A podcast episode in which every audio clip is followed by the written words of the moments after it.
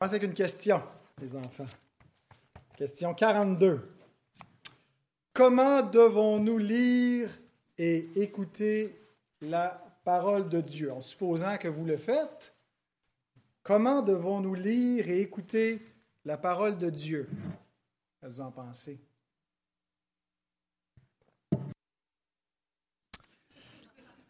Avec zèle, en nous y préparant et en priant afin de pouvoir l'accepter avec foi, la garder dans nos cœurs et la mettre en pratique dans nos vies. J'ai aimé cette idée que ben, fallait se préparer. Ce matin, mon garçon m'a demandé, il dit Papa, je peux-tu continuer mon projet de montage vidéo? Euh, C'était levé de bonne heure, puis là, il a déjeuné avant les autres, puis il voulait travailler sur son ordinateur. J'ai dit non, parce que ça ne va pas t'aider à te préparer c'est pas que c'est mal de faire ça, c'est juste que là, on se prépare pour un grand événement. On veut aller rencontrer Dieu en esprit, en vérité. Puis s'il y a plein de choses qui, tendent à nous distraire dans la vie, et donc, si on ne se prépare pas, si on ne prépare pas nos cœurs, ben c'est difficile d'écouter la parole de Dieu. Euh, et donc, ce n'est pas juste pour les enfants, hein, les, parents aussi, on le sait comment, comment c'est. On arrive ici des fois à la course, avec toutes sortes de, préoccupations, d'inquiétudes, on est affairé à plein de choses, et on ne bénéficie pas autant de l'écoute de la parole de Dieu si on ne se prépare pas. Donc on se prépare, on se prépare dans la prière, et on se prépare aussi parce que des fois la parole de Dieu, c'est pas juste qu'elle est dure à comprendre dans notre euh, mentalement, mais dure à accepter au niveau de la volonté. Elle nous confronte. Alors on a besoin de se préparer pour avoir des cœurs humbles, prêts à la mettre en Alors, pensez à cela quand vous venez à l'Église en particulier, mais aussi chaque fois que vous ouvrez la Bible. Arrêtez-vous d'abord pour réaliser ce que vous faites. Quand vous lisez la Bible, ou peut-être vous l'écoutez en audio, les enfants, moi, mes enfants, c'est ce qu'ils font. Euh, on leur a acheté chacun un petit iPod là, pour qu'ils puissent écouter la Bible en audio. Et puis, euh, ben, c'est on se prépare. Je cherche ma prédication, je l'ai cachée ici. On se prépare d'abord avec un mot de prière pour écouter la parole de Dieu. Eh bien, c'est ce qu'on va faire. On va faire un mot de prière. Notre Dieu, nous voulons nous arrêter pour reconnaître que tu es Dieu, pour reconnaître que tu es là au milieu de nous et que tu n'es pas euh, simplement présent en silence, mais que tu es présent et que tu parles. Tu parles par les Écritures, et nous te prions pour que tu nous donnes d'être attentifs à la prédication de ta parole. On te prie pour les enfants, on te prie pour euh, chaque auditeur présent pour que tu nous aides à nous concentrer, à recevoir ce que tu as à nous dire ce matin et qu'on puisse être nourris et encouragés par la prédication de ta parole. On te le demande au nom de Jésus-Christ. Amen. Le 21 mai 2011, il n'est pas arrivé quelque chose d'important qui devait arriver, la fin du monde. Si vous vous rappelez, il y avait euh, des prédictions qui avaient été faites euh, et ça, avait atteint euh, les nouvelles nationales aux États-Unis. Un dénommé Harold Camping avait prédit donc que c'était le 21 mai 2011 et non pas le 21 décembre. C'était 2011-2012 là, que le calendrier Maya, on, attendait quelque chose de gros qui n'est pas arrivé non plus. C'était pas la première fois que M. Camping annonçait le, retour de Christ et que ça n'avait pas eu lieu. Il avait déjà prédit le 21 mai 1988 et euh, le 7 septembre 1994. Et il n'est pas non plus le seul. On ne veut pas juste euh, rire de lui, on veut rire de d'autres gens euh, qui euh, ont prédit aussi la fin du monde ou l'enlèvement ou le retour de Christ. En Ouganda, il y a une dénommée Credonia Merwende en 99. En Corée du Sud, Lee Jang-rim en 92. Euh, Al Lindsay aux États-Unis disait que ça allait arriver quelque part dans les années 80. Pat Robertson en 1982. Dorothy Martin en 1954. C'est pas des gens que je connaissais, mais c'est parce que j'ai consulté la page Wikipédia sur les prédictions de la fin du monde. Je l'ai mis en lien dans mes notes, ceux qui utilisent mes notes.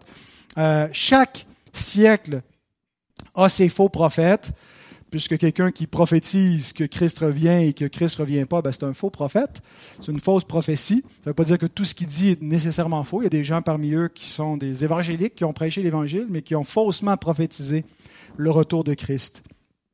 Et ce qui est étonnant, ben, c'est qu'il y a des gens qui continuent. Siècle après siècle, ce n'est pas seulement un phénomène là, du, du 20e ou du 21e siècle. Il y a eu des prédictions comme ça dans tous les siècles, euh, que le, Seigneur reviendrait, que c'était euh, dans cette décennie que la fin viendrait, et puis la fin n'est pas arrivée.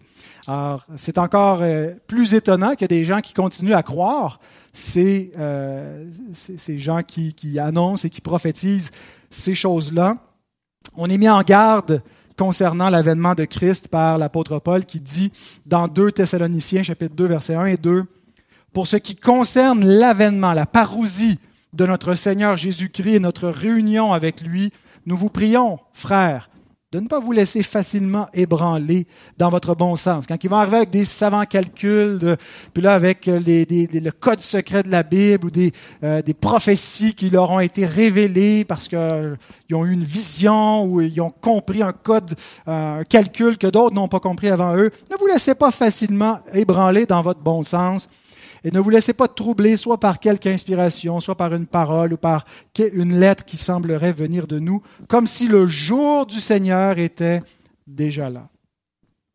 Un des dangers dans notre eschatologie, c'est d'être mal fondé, c'est d'être emporté à tout vent de doctrine.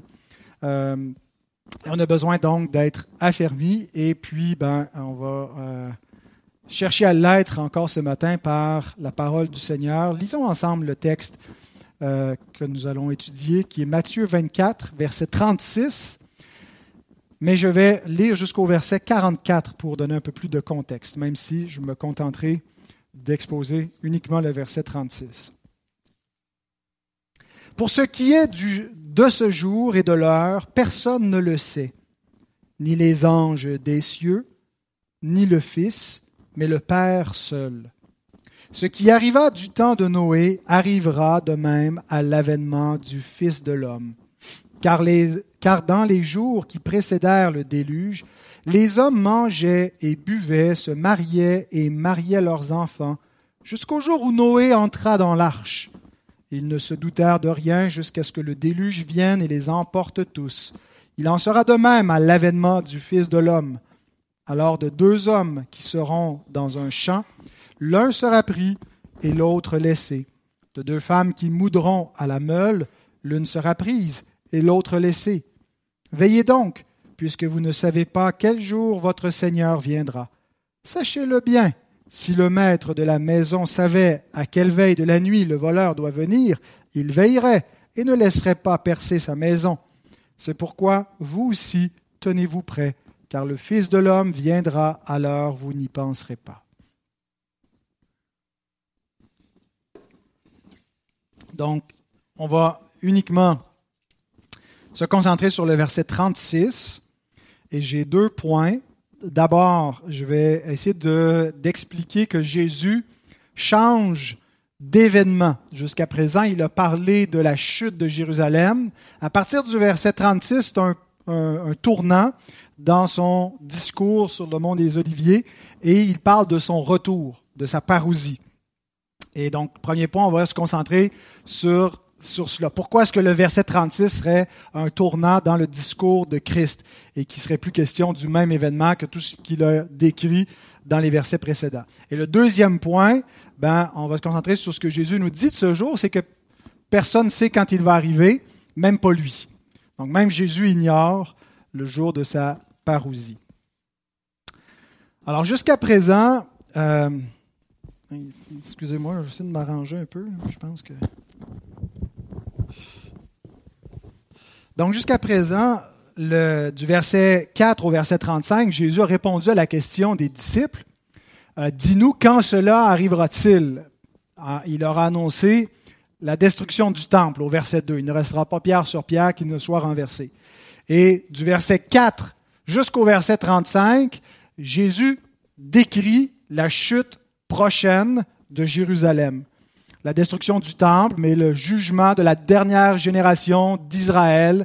les lamentations qui vont venir sur ce peuple-là, le sang des justes depuis Abel jusqu'à Zacharie et en passant bien sûr par le sang du Christ lui-même qui retombe sur eux comme une malédiction. Donc verset 4 à 35 décrit la chute de Jérusalem. Mais à partir de, du verset 36 jusqu'à la fin du discours de, du Mont des Oliviers, qui va donc jusqu'au chapitre 25, verset 42, 46, Jésus parle plus du même événement, mais de son retour, de la fin du monde et du jugement final. Donc la première partie du discours, c'est déjà accompli. C'est ce qu'on appelle un prétérisme partiel. Ce sont des choses déjà arrivées pour nous. Pas pour les premiers auditeurs, c'était toujours futur, mais pour, pour nous, ce sont des événements qui ont déjà eu cours. C'est la chute de Jérusalem. À partir de maintenant, ben, redoubler d'attention puisque ce que Jésus annonce nous concerne directement encore plus que la première génération, puisqu'on est plus proche de l'avènement du Seigneur que lors de l'Église primitive. Ça correspond, cette façon de diviser en deux le discours de Christ, aux deux aspects de la question initiale des disciples, sans qu'eux-mêmes avaient euh, vraiment deux, deux événements en tête quand il pose la question à Jésus au verset 3. Relisons le, verset 3. Il, demande, Dis-nous quand cela arrivera-t-il? Quoi?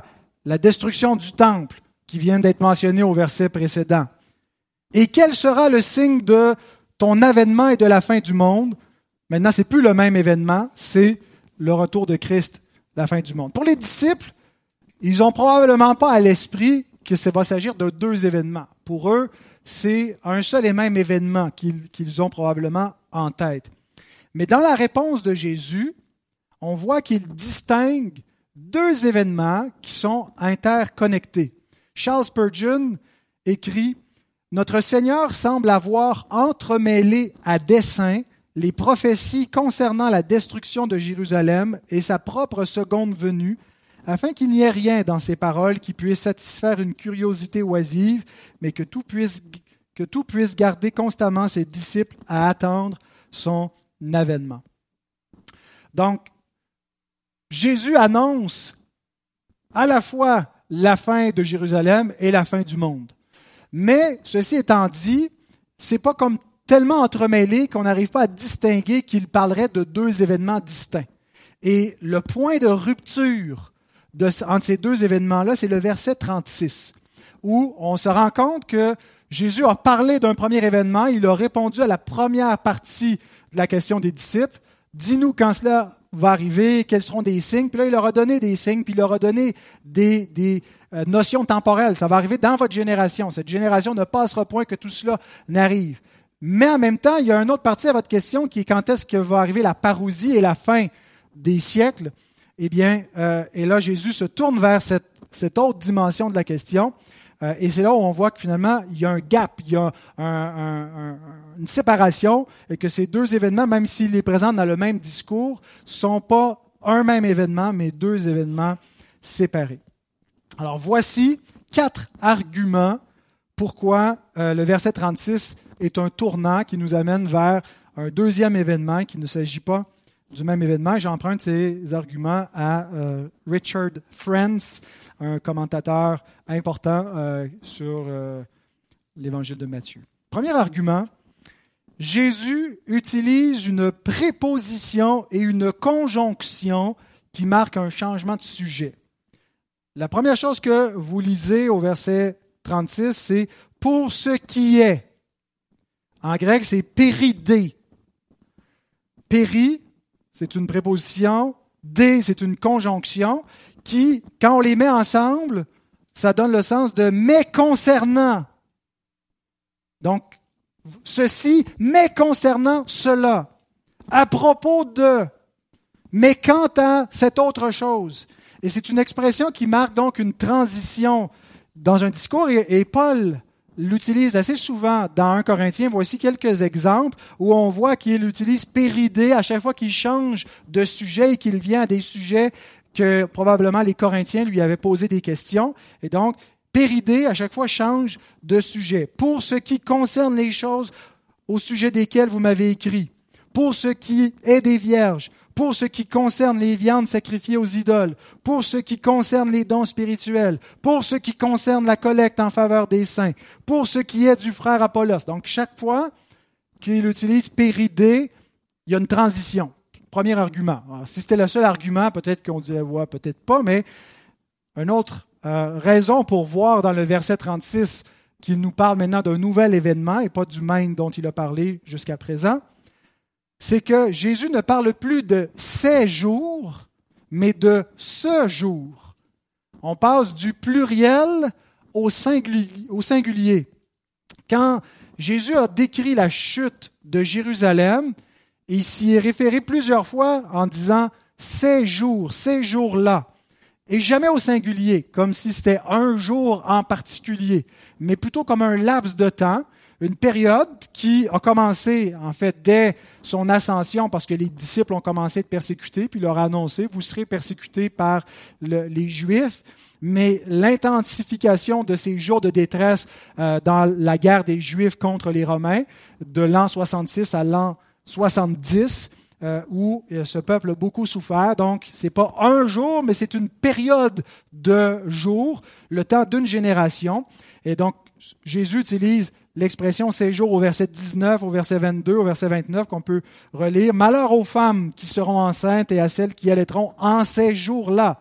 Verset 22. Et si ces jours n'étaient abrégés, personne ne serait sauvé, mais à cause des élus, ces jours seront abrégés. Verset 29, aussitôt après ces jours de détresse. Donc, chaque fois, il utilise ça au pluriel, jamais au singulier. Mais rendu au verset 36, il utilise non seulement le singulier, mais le singulier avec un pronom démonstratif. Et si vous utilisez Louis II, euh, il ne l'a pas du tout fait ressortir malheureusement.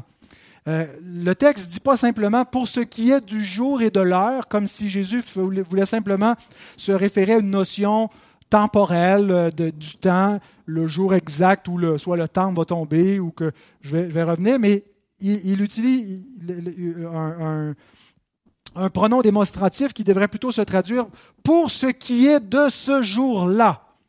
Et Darby, qui euh, traduit beaucoup plus littéralement, en fait ressortir ce pronom euh, on le voit. Mais quant à ce jour, péridé, quant à ce jour-là et à l'heure, personne n'en a connaissance. Alors, de quel jour parle-t-il? Ce n'est pas de ces jours en général, ce n'est pas simplement le jour en, se référant à, une notion de, temps, mais c'est quant à un jour spécifique. De quoi il parle ici? Ben, Du jour de sa parousie, du dernier jour, du jour de la fin du monde. Les jours qui ont précédé la chute de Jérusalem, Jésus en parle comme de ces jours, ces jours de détresse, ces jours qui seront abrégés, puis il y aura d'autres jours après ces jours-là, mais de ce jour-là, c'est le dernier. Il n'y a pas d'autres jours de l'histoire euh, du présent siècle qui vont succéder de ce jour-là. C'est le dernier jour, le jour de sa parousie. Le dernier jour dans l'Écriture était appelé le jour de l'Éternel dans l'Ancien Testament, le jour du jugement. Et dans le Nouveau Testament, le jour de l'Éternel devient le jour du Seigneur ou le jour de Christ ou simplement ce jour-là. Jésus a souvent parlé de ce jour ou du jour du jugement dans euh, Matthieu, Matthieu 10, 15, 11, 22, 12, 36, en parlant de ce jour-là, qui réfère au jour de l'Éternel, que les, les Hébreux avaient déjà dans leur eschatologie, l'idée d'un jour, le grand jour, le jour du Seigneur, le jour de l'Éternel. Alors Jésus le, décrit comme le jour du jugement, Éméra Chryséos. Ici, c'est le Ekeinos, ce jour-là. Et euh, souvent, l'Écriture, le Nouveau Testament, fait allusion à ce jour-là sans, antécédent directement dans le texte. Hein, si, j'ai une discussion avec vous, puis à un bon moment donné, je vous sors ce jour-là, vous allez me dire, de quel jour tu parles? Tu, nous sors ce jour-là comme si tu venais de désigner un jour, et puis là, tu te réfères au même jour. Mais assez souvent, l'Écriture parle de ce jour-là sans nous avoir dit quel jour. Et l'antécédent, en fait, c'est l'antécédent de toutes les Écritures où ce jour-là, ben, c'est le grand jour, le jour de l'Éternel, le dernier jour, le jour du Seigneur, le jour du jugement. Et on l'a euh, dans Matthieu, Matthieu 7, 22, Plusieurs me diront en ce jour-là, Seigneur, Seigneur. Il n'a pas parlé d'aucun jour avant cela. Il arrive comme ça directement en parlant de ce jour-là, comme ça, out of the blue, euh, et sans, nous dire c'est quoi ce jour-là. Ben oui, on le sait, c'est le dernier jour, c'est le jour du jugement. Euh, dans Luc 10, 12, je vous dis qu'en ce jour, Sodome sera traité moins rigoureusement que cette ville-là. Quand on lit ça, on se dit qu'en ce jour, c'est aujourd'hui, qu'en ce jour? Non, c'est qu'en ce jour-là, c'est le dernier jour. 2 Timothée 1, plusieurs fois, Paul va simplement utiliser cette expression, ce jour-là, sans autre antécédent, au verset 12. Euh, et je suis persuadé qu'il a la puissance de garder mon dépôt jusqu'à ce jour-là. Verset 18, que le Seigneur lui donne d'obtenir miséricorde auprès du Seigneur en ce jour-là.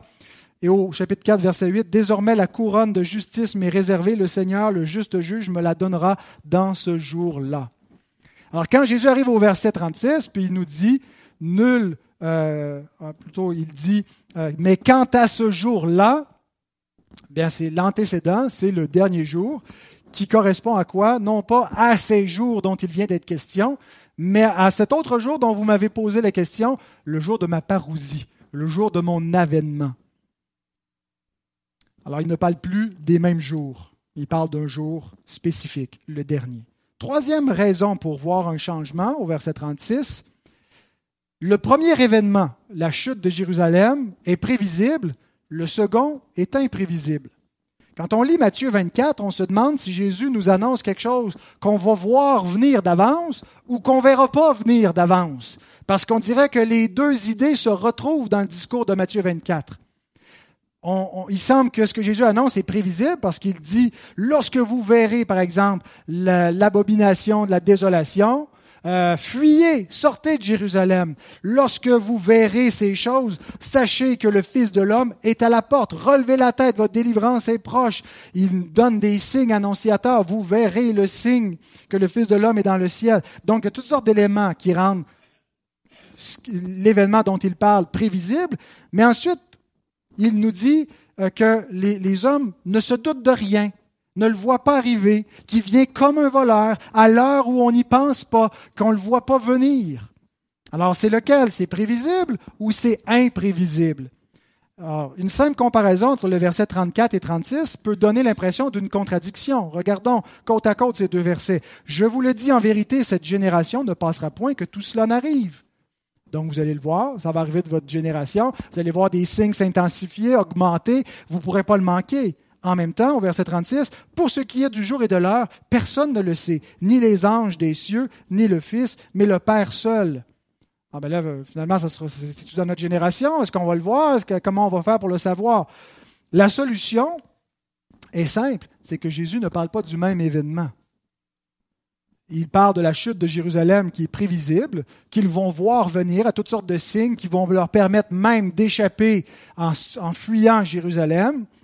Mais quand il parle de sa venue en jugement à la fin du monde, il n'y a pas de signe qui va le précéder. Sam Storms explique. Il dit Il y avait un événement à portée de main, la chute de Jérusalem. Il devait se produire pendant la durée de cette génération et être immédiatement précédé par le signe de l'abomination de la désolation. L'autre événement, la parousie, devait se produire dans le futur à un moment inconnu même du Seigneur. Aucun signe n'indiquera ce jour-là. Peut-être Jésus s'est-il exprimé de cette manière pour nous empêcher de conclure hâtivement que chaque nouvelle crise mondiale, guerre, tremblement de terre, catastrophe, catastrophique ou autre type de bouleversement national ou naturel était le signe évident de son retour, comme une pandémie de COVID-19. Ça a été écrit en 2013. Donc, dans le même discours, Jésus annonce, un, la destruction de Jérusalem et de son temple, qui est un signe de jugement sur la nation d'Israël, qui marque que le royaume leur a été enlevé pour être donné à une autre nation qui emporte les fruits, qui marque la chute des astres. C'est une façon de parler pour dire que Israël va chuter, mais va s'élever finalement un autre Israël, qui est l'Israël de Dieu, l'Église. Mais dans ce même discours, Jésus aussi annonce son retour et la fin du monde. Donc on, parle de deux événements qui sont distincts, parce que la chute de Jérusalem a eu lieu et Jésus n'est pas revenu. La fin du monde n'a pas encore eu lieu. Donc forcément, ce sont deux événements distincts. Jusqu'à présent, Jésus a donné des signes pour reconnaître le premier, mais à partir d'ici, à partir du verset 36, vous allez voir que on n'est plus dans un, un, événement, on doit se préparer, mais en même temps, il n'y a plus de signes distinctifs nets qui nous dit, là, dans deux semaines, c'est fait. Il faut simplement être prêt en tout temps. Et ni le monde, ni l'Église ne les verront venir de loin. Au verset 39, concernant le monde, il dit, Ils ne se doutèrent de rien jusqu'à ce que le déluge vienne et les emporte tous, et il en sera de même à l'avènement du Fils de l'homme. Mais concernant l'Église, il dit au verset 44, C'est pourquoi vous aussi, tenez-vous prêts, car le Fils de l'homme viendra à l'heure où vous n'y penserez pas. L'Église sait qu'il doit revenir, mais ne sait pas quand. Le monde ne sait pas, le monde ne se préoccupe pas. Ils vont être encore plus surpris que l'Église. Nous, nous ne savons pas quand il va arriver. Il va arriver à l'heure où nous n'y penserons pas, mais nous l'attendons. C'est la différence entre l'Église et le monde. Ce n'est pas qu'on sait d'avance quand euh, et qu'on va voir des signes que le monde ne verra pas. Ni un ni l'autre ne va le voir arriver, mais l'Église l'attend. Donc, troisième argument, le premier événement était prévisible, le second est imprévisible. Et ça va être un peu le ton du reste du discours euh, sur le mont des Oliviers, l'imprévisibilité du retour de Christ, la, dimension secrète qui, va surprendre, qui vient comme un voleur et qu'il faut être prêt. Toutes les paraboles qui sont données, euh, les deux premières, euh, la, parabole des Vierges au chapitre 25, c'est dans ce sens-là, d'être prêt parce qu'on ne sait pas, il va arriver au milieu de la nuit. Quatrième et dernier argument pour voir une transition au verset 36, Jésus parle maintenant spécifiquement de sa parousie. Au verset 2, Jésus a annoncé la destruction du temple. Au verset 3, les disciples ont demandé quand est-ce que ça va arriver? Mais ils ont aussi en même temps demandé quand est-ce que va venir ta parousie, dans la même question. Alors Jésus a commencé en leur répondant au verset 4 à 35, la, destruction de Jérusalem, et nulle part dans ces 35 premiers versets, il a mentionné sa parousie, sauf au verset 27 et 28, pour dire, il va paraître des faux Christ, ne les suivez pas, parce que quand le vrai Christ va venir, vous ne pourrez pas le manquer. Hein, il va, ça va être comme l'éclair, euh, mais jusqu'à présent, les, versets qui ont précédé, il n'a pas développé l'aspect de sa parousie. Mais à partir du verset 36, euh, il va parler spécifiquement de sa parousie. Il va utiliser deux fois ce mot-là, au verset 37 et au verset 39, euh, en disant la parousie du Fils de l'homme, qui est traduit généralement dans nos Bibles par l'avènement du Fils de l'homme. Euh, donc, si on combine le verset 36, ce jour-là, au verset qui suit 37, la parousie du Fils de l'homme, ben, ce qu'on voit, c'est qu'à partir de ce discours-là, Jésus a en tête un autre événement, l'autre événement que les disciples ont demandé, quel sera le signe de ton avènement?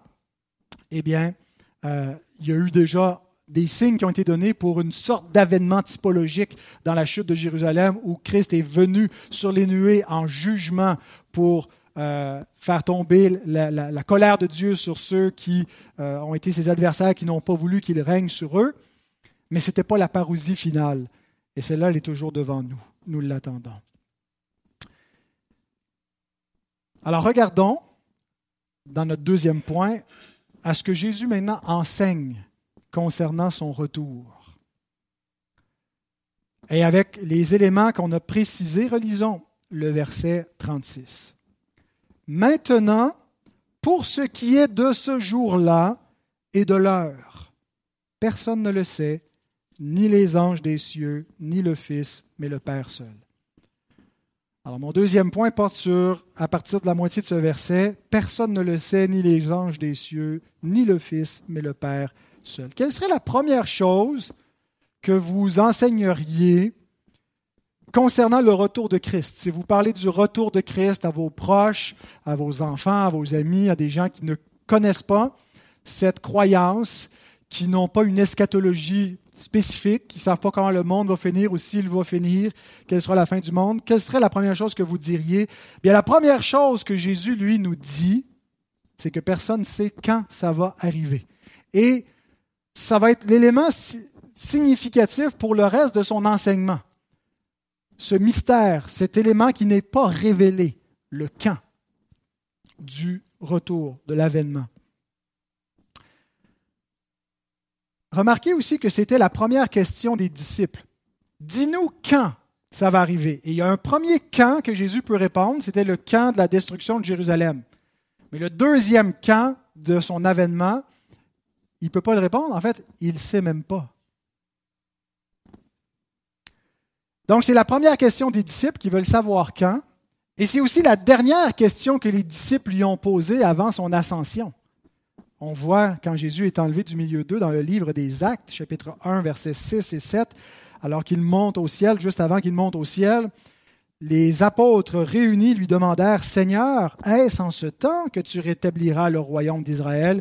Il leur répondit, Ce n'est pas à vous de connaître les temps ou les moments que le Père a fixés de sa propre autorité.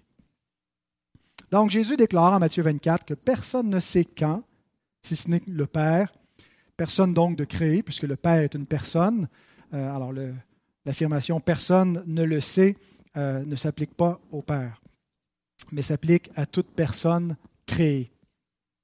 En regardant les catégories de personnes qui sont nommées, d'abord personne de façon générale, incluant aussi les anges. Certains mettent l'accent sur le, fait que Jésus dit qu'il ne connaît pas le jour et l'heure. Pour dire, OK, on ne connaît pas le jour et l'heure, mais on peut quand même connaître l'année, le mois, la semaine, ou peut-être la période au moins, la décennie. Et c'est la tentation de, des hommes de, de dire quand quand il va revenir, de le prophétiser, d'être le plus précis possible concernant cela. On veut savoir quand ça va arriver. Est-ce que ça va arriver de mon vivant?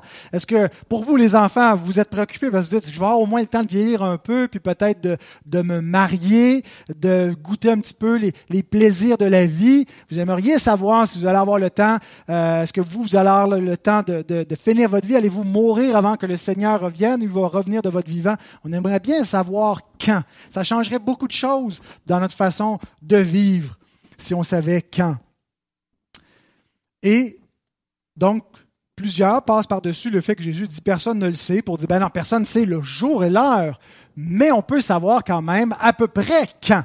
Hein, même les, les, les, prémiles, euh, qui sont mid triple, ceux qui croient qu'on va être enlevé au milieu de la semaine de tribulation, donc ça veut dire après trois années et demie. Dans le fond, ils prétendent savoir quand, parce qu'à partir du moment où l'Antichrist commence à régner, ben là, on a sept ans de règne, puis la moitié, ça va bien, mais l'autre moitié, c'est les persécutions, fait que l'enlèvement arrive au milieu, fait qu'on peut savoir, peut-être pas exactement le jour, mais pas mal l'année quand est-ce que l'enlèvement aurait lieu. Mais Jésus dit, personne ne sait quand. Et quand il dit, on sait non seulement l'heure et le jour, dans Acte, il est beaucoup plus général. Il dit, ce n'est pas à vous, ça ne vous appartient pas de savoir quand. Non seulement pas le jour et l'heure, mais même la décennie où ça va arriver. Donald Carson répond à cette idée qu'on peut, sans savoir le jour et l'heure, mais peut-être la période, il dit, il est ridicule de dire, sans tenir compte du contexte, que même si le jour, l'heure reste inconnu, nous pouvons déterminer l'année ou le mois. Et je suis d'accord avec M. Carson ici. Je pense que c'est une mauvaise compréhension de ce que Jésus avait en tête quand il dit on ne sait pas le jour et l'heure. Il précise, personne ne le sait ni ne le saura. Personne ne peut le savoir. Même les anges, commençons avec les anges avant de regarder l'affirmation étonnante sur le Fils, même les anges l'ignorent.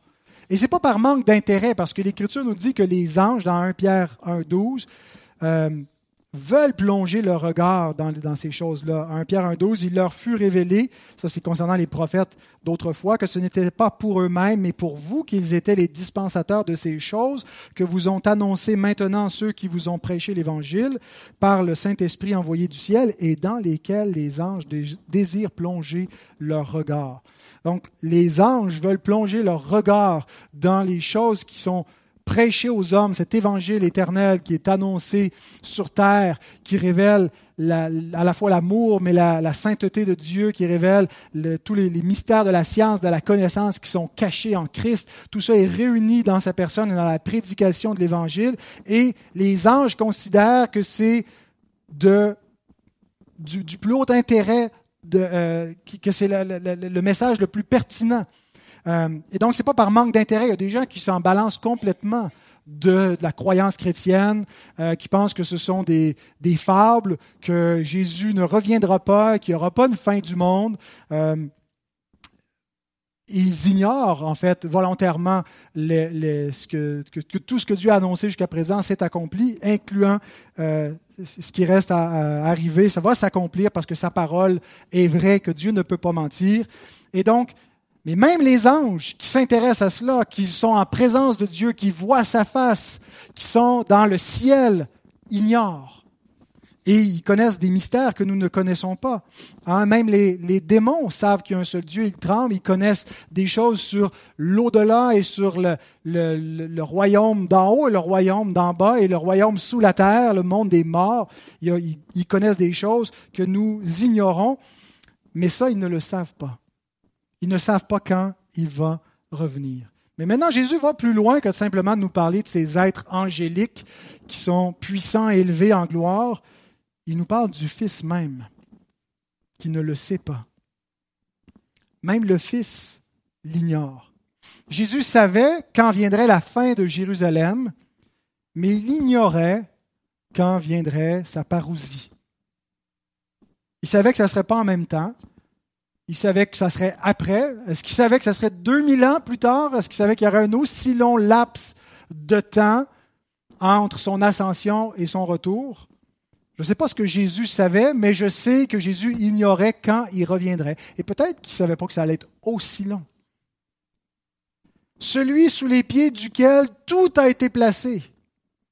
Les anges, les dominations, tout pouvoir lui a été remis à l'exception de Dieu. Il règne sur tout sauf sur Dieu en tant que Christ, bien sûr.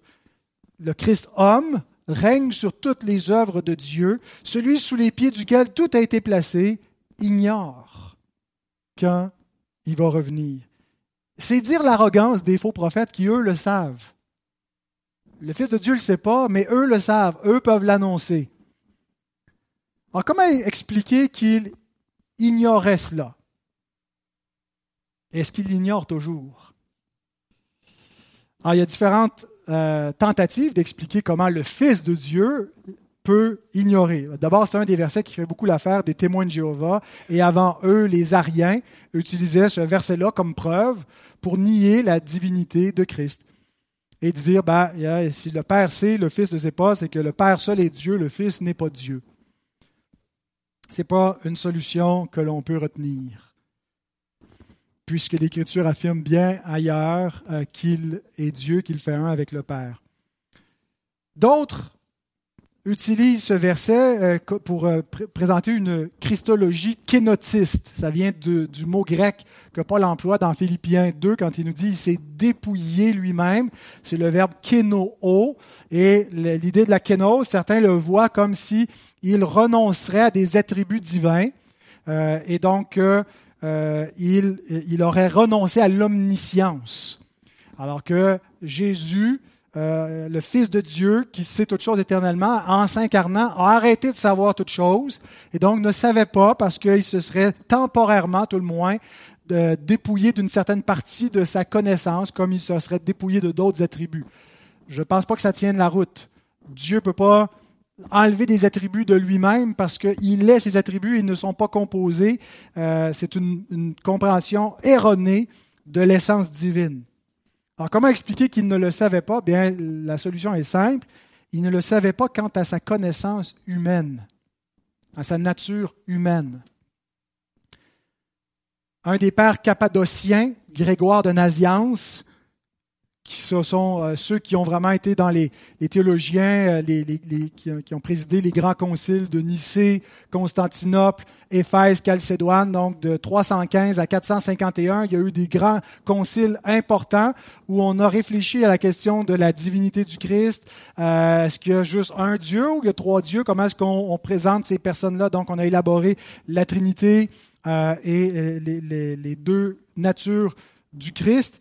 Et Grégoire de Naziance explique sur ce texte, il dit ainsi, chacun doit comprendre qu'il sait en tant que Dieu et qu'il ne sait pas en tant qu'homme. Nous devons comprendre son ignorance dans le sens le plus respectueux en l'attribuant à son humanité et non à sa divinité. Mais comment il peut savoir et pas le savoir en même temps? Ça ne marche pas. Ben mais Jésus, il est Dieu puis il est homme en même temps. Hein? Il y a deux natures, sans mélange ni confusion, qui cohabitent en une seule personne. Il y a des choses que la nature humaine de Jésus ne pouvait pas faire, par exemple, être omniprésente. Jésus, quand il était à Jérusalem, ben, il n'était pas à Nazareth ou il n'était pas en Galilée. Il était pourtant partout présent en même temps dans sa nature divine, euh, mais pas partout présent dans sa nature humaine. Il y a une distinction, il n'y a pas de confusion dans ces deux natures-là. Quand Jésus a dormi, quand il a eu faim, quand il a appris, quand il a obéi, puis quand il est mort, c'est selon la nature humaine. Il ne pouvait pas faire ça selon la nature divine. Dieu ne peut pas mourir. Dieu ne peut pas avoir faim. Dieu ne peut pas apprendre. Matthew Poole écrit Il n'est pas non plus absurde ni contraire à la perfection du Christ que de dire que le Christ, en tant qu'homme, n'était pas omnipotent ou omniscient. Donc, comme homme, dans la nature humaine, il n'est pas omnipotent. Il est un homme comme nous, dit l'Écriture. Il n'y avait pas une super nature, il n'était pas comme une sorte d'Hercule, demi-dieu, demi-homme. Il était exactement comme nous quant à la nature humaine. Même, j'irais jusqu'à dire, il a pris une nature humaine déchue, pas dans le sens qu'il était pécheur, mais dans le sens qu'il était une nature humaine faible, qui pouvait mourir, qui n'était pas encore incorruptible et immortel, et qui pouvait donc être malade, souffrir. Et savez-vous quoi? C'est arrivé. Il est mort dans cette nature humaine.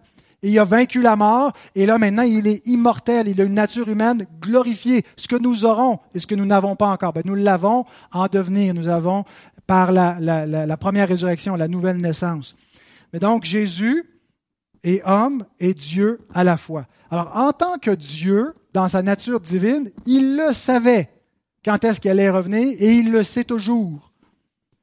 Parce qu'il sait toutes choses dit son apôtre dans Jean 21, 17. Tu sais toutes choses. Et si on divise la connaissance divine de Dieu en trois personnes, comme c'était trois centres de connaissances séparés, on n'a plus la Trinité. On a un tritéisme. Si Dieu a trois volontés, si Dieu a trois centres de connaissances, si le Père sait des choses que le Fils ne sait pas, c'est qu'il y a une séparation au sein de l'essence divine. Et ça, c'est du tritéisme, c'est pas la Trinité. Nous croyons qu'il y a une seule essence divine, donc une seule volonté divine, une seule connaissance divine qui n'est pas divisé en trois, mais qui est possédé par trois personnes distinctes. Donc, ce n'est pas en faisant une distinction intertrinitaire qu'on doit expliquer ce verset en disant que le Fils Dieu sait pas, mais le Père Dieu sait. C'est pas au sein de la connaissance divine qu'il y a une distinction, mais c'est à l'intérieur des deux natures de Christ, où il sait et il ne sait pas. Dieu le Fils c'est tout, parce qu'il fait un avec le Père. Jean 10, 30. Tout ce que le Père a est à lui, incluant la connaissance de Dieu. Jean 16, 15.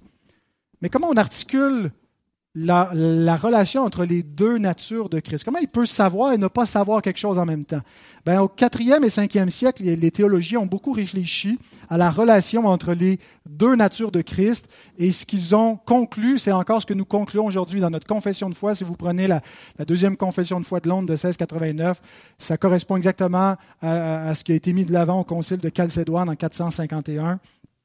Et donc, il y avait eu des tentatives pour expliquer la relation entre les deux natures. Il y a eu un certain Nestorius qui mettait beaucoup l'emphase sur la distinction entre les deux natures. Christ est 100% Dieu et 100% homme.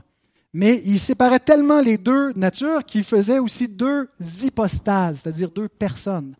Il y a une personne divine, puis il y a une personne humaine qui sont réunies dans la manifestation de Jésus. finalement, il y a deux personnes en Christ le Logos éternel et la personne humaine qui sont réunis, et c'est pour ça qu'il est à la fois Dieu et homme. Mais ça, c'est une hérésie, le nestorianisme. Il y a eu un théologien qui a répondu à cela, qui était très choqué de cette idée qu'il y avait deux hypostases, deux personnes en Christ, qui s'appelait Eutychès, qui lui a répliqué en disant non, dans l'unique personne de Christ, il y a la fusion de deux natures. Donc pour lui, Jésus avait une seule nature. Est-ce qu'il était de nature humaine ou de nature divine? Ben, c'est un mélange des deux. C'est un homme-dieu. Une nature en une personne. Ça aussi, c'est une hérésie. Le monophysisme, une seule nature. Le concile de Chalcédoine a répondu à ces deux hérésies par ce qu'on appelle l'union hypostatique. Il y a l'union de deux natures dans la seule personne, la seule hypostase de Christ. Hypostase, c'est un mot grec qui veut dire Donc, dans une seule personne résident deux natures. Voici comment le Concile l'affirme. Un seul et même Christ, Fils, Seigneur, l'unique engendré, reconnu en deux natures, sans confusion, sans changement, sans division et sans séparation. La différence des natures n'étant nullement supprimée à cause de l'union, la propriété de l'une et l'autre nature étant bien plutôt gardée et concourant à une seule personne et une seule hypostase, un Christ ne se fractionnant ni ne se divisant en deux personnes, mais un seul et même Fils, unique engendré, Dieu Verbe, Seigneur Jésus-Christ. Amen. Je pense que c'est exactement ce que l'Écriture enseigne. Il y a un seul Christ qui possède deux natures. Et il n'y a pas de confusion de ces natures. Il fait par chacune de ces natures ce qui lui est propre et ce qui lui est propre en vue de notre rédemption. Il n'y avait pas besoin de mourir dans une nature divine pour nous sauver. C'est la nature humaine qui a péché, qui doit être punie. Alors il prend une nature humaine pour venir faire l'expiation de nos péchés et accomplir la loi pour notre salut. Si ça vous intéresse, je dis ça en passant, on a un cours sur la Christologie le 24 euh, avril prochain, samedi prochain, avec euh, les docteurs Guillaume Bourrin et Pierre Sauvan. Vous pouvez vous inscrire. Puis pour les membres de l'Église réformée baptiste de Saint-Jérôme, on vous l'offre gratuitement si ça vous intéresse. Écrivez-moi. Je vous le dis, ça, c'est pas bon pour les autres qui écoutent. Vous êtes dans une autre église, ça ne s'applique pas à vous. C'est juste pour les membres de Saint-Jérôme. Alors, comment peut-il savoir et ignorer une chose en même temps? La connaissance appartient à la nature. Jésus a deux connaissances. Jésus a une connaissance divine et une connaissance humaine. Jésus a deux volontés. Il y a une volonté divine puis une volonté humaine. C'est pourquoi il peut prier, il peut demander la, volonté au Père en disant que cette coupe s'éloigne de moi, non pas toutefois ma volonté, mais la tienne. C'est en tant qu'homme qui parle ici. C'est sa, volonté humaine qui a soumis parfaitement à la volonté du Père, mais en même temps, il avait un désir contraire, il avait une autre volonté. Mais là, tant qu'à sa, quant, à sa volonté euh, divine, elle est la même que celle du Père. Il fait un avec lui. Alors maintenant, la question qui se pose, c'est Jésus, homme dans le ciel, puisqu'il y a toujours un homme glorifié dans le ciel, qui a toujours deux natures, il est Dieu et homme, sait-il quand il va revenir? C'est une bonne question. L'Écriture ne répond pas clairement. J'ai tendance à croire que non. J'ai tendance à croire que quand Jésus dit le Père seul le sait, que c'est une connaissance qui est gardée et réservée définitivement pour la nature divine jusqu'à ce que le jour vienne. Et qu'à ce moment-là, Christ va l'apprendre en même temps que nous. Regardons cette dernière affirmation. Le Père seul sait. Il ne l'a pas appris, mais il l'a fixé ce jour de sa propre autorité. En Acte 1, 7, ça nous est dit. Et il ne lui a pas plu de révéler cela aux hommes. Il lui a plu de révéler toutes sortes de choses aux hommes, mais pas cette information, incluant pas au Fils de l'homme. Deutéronome 29, 29, les choses cachées sont à l'Éternel notre Dieu, les choses révélées sont à nous et à nos enfants à perpétuité, afin que nous mettions en pratique toutes les paroles de cette loi. Les choses cachées sont à Dieu. Dieu ne révèle pas tout ce qui serait à révéler. il y a des choses qui seront éventuellement révélées qui, ne sont, qui sont pour l'instant cachées, que même les anges ignorent. Et Jésus nous dit, même le Fils de Dieu l'ignore quant à sa nature humaine. Ce que Dieu nous a révélé est suffisant pour mener notre vie. Dieu n'a pas jugé bon de révéler cette information-là, il lui a plu de la garder cachée. Dieu ne nous a pas révélé quand reviendrait Christ pour une raison en particulier, c'est pour qu'on soit toujours prêt. Imaginez quelle aurait été l'histoire de l'Église s'il nous avait dit il ne reviendra pas avant au moins 2000 ans. Quel esprit missionnaire aurait accompagner l'Église si l'Église ne l'avait pas attendu avant 2000 ans. Mais c'est afin qu'on soit toujours en éveil, toujours prêt, sachant qu'il peut revenir à tout moment. Dieu ne tarde pas, nous dit Pierre, il use de patience. 2 Pierre 3, 9. Le Seigneur ne tarde pas dans l'accomplissement de la promesse. Et cette promesse vise spécifiquement cette parousie avec tout ce qui va venir avec, la résurrection promise. Il tarde pas dans l'accomplissement de la promesse comme quelques-uns le croient, mais il use de patience envers vous, ne voulant pas qu'aucun périsse, mais voulant que tous arrivent à la repentance. Et à bien y penser, je ne suis pas mécontent qu'il ait attendu 2000 ans au moins avant de venir. Ça nous a permis de naître, ça nous a permis de nous convertir, de venir à la repentance, pour nous aussi avoir part à la gloire du siècle à venir. Dieu a des élus qu'il a en vue de toute éternité et il fait son plan. Et il est bon que nous ignorions quand il reviendra. Matthew Henry écrit L'imprévisibilité du moment de la venue du Christ est, pour ceux qui veillent, une odeur de vie donnant la vie et les rend plus vigilants. Mais pour ceux qui sont insouciants, c'est une odeur de mort donnant la mort et les rend plus insouciants. Maintenant, revenons à Christ qui est assis dans le ciel en ce moment, à la droite de Dieu. Qu'est-ce qu'il fait? Est-ce qu'il s'impatiente? Est-ce qu'il a hâte de revenir? Qu'est-ce qu'il fait depuis qu'il est assis à la droite de Dieu? Il règne et il bâtit son Église. Quand il dit Je bâtirai mon Église, ben c'est ce qu'il fait depuis 2000 ans. Il a bâti par sa parole, il a bâti par son esprit, il agit. Et également, il attend patiemment que Dieu fasse de ses ennemis son marchepied. Et je ne suis pas comme les euh, post-millénaristes qui croient que quand l'Église va avoir conquis le monde, Christ pourra revenir parce que tous les ennemis auront été faits son marchepied. Je pense que ce que ça veut dire, quand on lit par exemple dans Hébreu 10, 12 à 13. Lui, après avoir offert un seul sacrifice pour les péchés, s'est assis pour toujours à la droite de Dieu. Il attend désormais que ses ennemis soient devenus son marchepied. C'est qu'un bon matin, Christ va se lever. Maintenant, est-ce que Christ dort euh, dans, sa nature glorifiée? Est-ce qu'on va dormir euh, parfois au ciel? J'ai tendance à croire que oui, mais je ne sais pas comment ça se passe pour le Fils de Dieu, qui est toujours un homme. Mais qu'un bon matin, Dieu va dire à Christ, mon fils, voici le jour, voici l'heure est venue. Mets-toi en route avec toutes ces armées d'anges. Reviens dans ce monde. C'est l'heure du jugement. C'est le dernier jour de l'histoire. C'est aujourd'hui le jour de Christ, le jour du Seigneur, la parousie, l'avènement de notre Seigneur. C'est ce que Jésus attend désormais. Ce signal d'aller placer tous ses ennemis sous son marchepied. Maintenant, avons-nous confiance que notre Père céleste va envoyer le Christ qui ne nous a pas oubliés, que ça va pas durer ad vitam aeternam, que ce n'est pas un jour éternel qui arrivera jamais, mais que ce jour va venir? Est-ce que vous avez cette conviction-là que l'histoire va s'achever, qu'elle va s'achever comme ça avec le retour de Christ?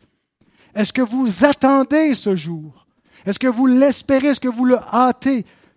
en attendant celui que le ciel doit recevoir jusqu'au temps du rétablissement de toutes choses. Le ciel doit le recevoir temporairement jusqu'à ce qu'il nous soit rendu. C'est pourquoi il peut venir à tout moment.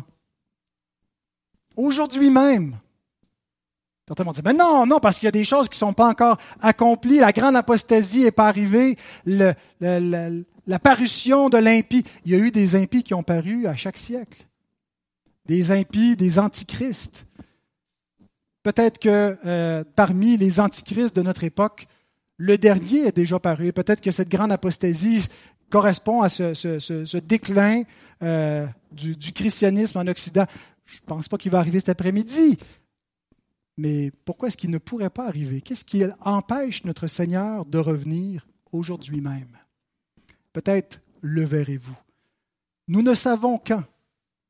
Le Fils ne sait pas quand, mais nous devons attendre. Prions. Merci notre Dieu pour ta parole, merci pour ces promesses, merci parce que ça change toute notre vie que de vivre dans l'attente du retour de Christ, de savoir comment ce monde finit. Nous ne portons pas nos yeux, Seigneur, sur les hommes, sur la science, notre salut n'est pas dans ce monde. Notre salut est au ciel. C'est Christ. C'est lui que nous attendons, que nous espérons. Donne-nous, Seigneur, de nous purifier, parce que quiconque a cette espérance se purifie comme lui-même est pur, qu'on ne soit pas ces vierges folles qui s'endorment, qui manquent d'huile dans leur lampe, mais qu'on soit celles qui veillent, celles qui attendent l'époux, et qu'on puisse, Seigneur, donc être trouvés en train de veiller, de prier et de faire ce que tu veux nous trouver à faire lorsque tu vas venir. Et c'est au nom de Christ, notre Sauveur, notre Roi, qui règne et qui vient bientôt qu'on te prie. Amen.